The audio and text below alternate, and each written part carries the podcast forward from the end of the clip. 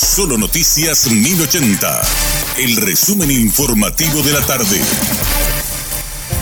Hola, soy Richard Toñanes y este es el resumen informativo de la tarde. En un video difundido en la tarde de este martes por los reclusos de la Penitenciaría Nacional de Tacumbó aparece el suboficial de policía Oliver Daniel Lescano.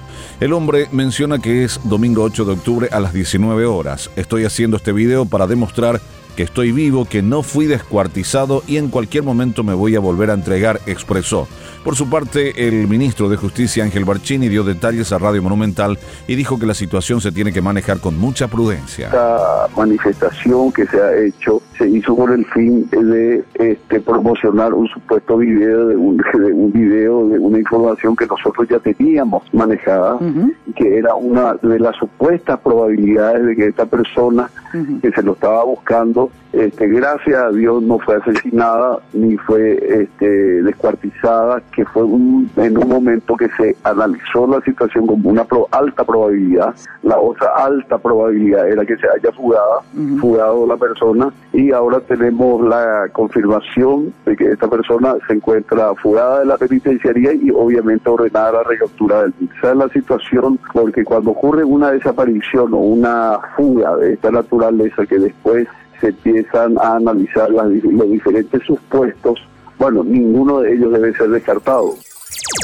Un ciudadano argentino es hallado muerto en un dúplex de la ciudad de Encarnación. Se trata de Juan Manuel Melnerchut, un estudiante de 19 años quien fue encontrado sin vida en un dúplex ubicado en el barrio Cahuirorú de la capital de Itapúa. En el lugar, la dueña de la vivienda y los familiares abrieron la puerta con una copia de la llave y lastimosamente encontraron al joven sin vida. Se dio aviso al Ministerio Público para los procedimientos de rigor. Se presume que el estudiante se autoeliminó. Millonario robo de teléfonos celulares en pleno microcentro de Ciudad del Este hablan de un perjuicio económico de unos 4 millones de dólares. El informe de Noelia Duarte. Un millonario robo se produjo en el interior de una galería comercial de la avenida Adrián Jara en pleno microcentro de Ciudad del Este, donde los asaltantes actuaron a cara descubierta y se llevaron teléfonos celulares de alta gama. Hablan de un perjuicio económico de 4 millones de dólares. Golpearon al encargado del depósito y también se encargaron de sacar las cámaras del interior del local, pero no así de las demás que están dentro de la galería, donde se los ve llevando el millonario cargamento hasta el momento con destino desconocido. Desde el Alto Paraná informó Noelia Duarte. La Secretaría de Repatriados confirmó que este miércoles siete ciudadanos paraguayos saldrán de Israel rumbo a nuestro país. En el grupo hay una familia de tres integrantes que formaron parte de una peregrinación. Quedan 21 integrantes del grupo que piden salir con urgencia de la zona de conflicto.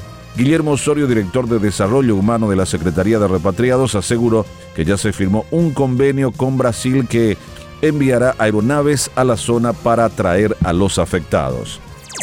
El Ministerio de Salud inauguró una nueva unidad de salud de la familia en la comunidad indígena Macá, ubicada en el barrio Universo de Mariano Roque Alonso. Se trata de una instalación equipada con mobiliario médico, tecnología de vanguardia y un equipo de profesionales compuesto por un médico, una licenciada en obstetricia, una licenciada en enfermería, un auxiliar de enfermería y dos promotores indígenas. Por su parte, la ministra de Salud, María Teresa Barán, resaltó la importancia de las unidades de salud y sostuvo que el objetivo específico en este caso es brindar servicios de salud gratuitos a aproximadamente 500 familias de la zona.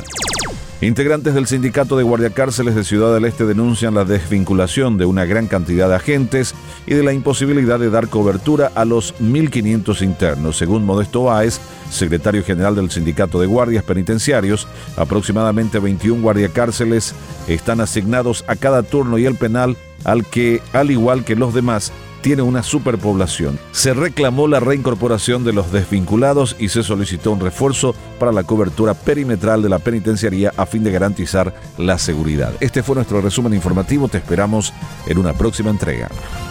La información del día aquí, en Solo Noticias 1080.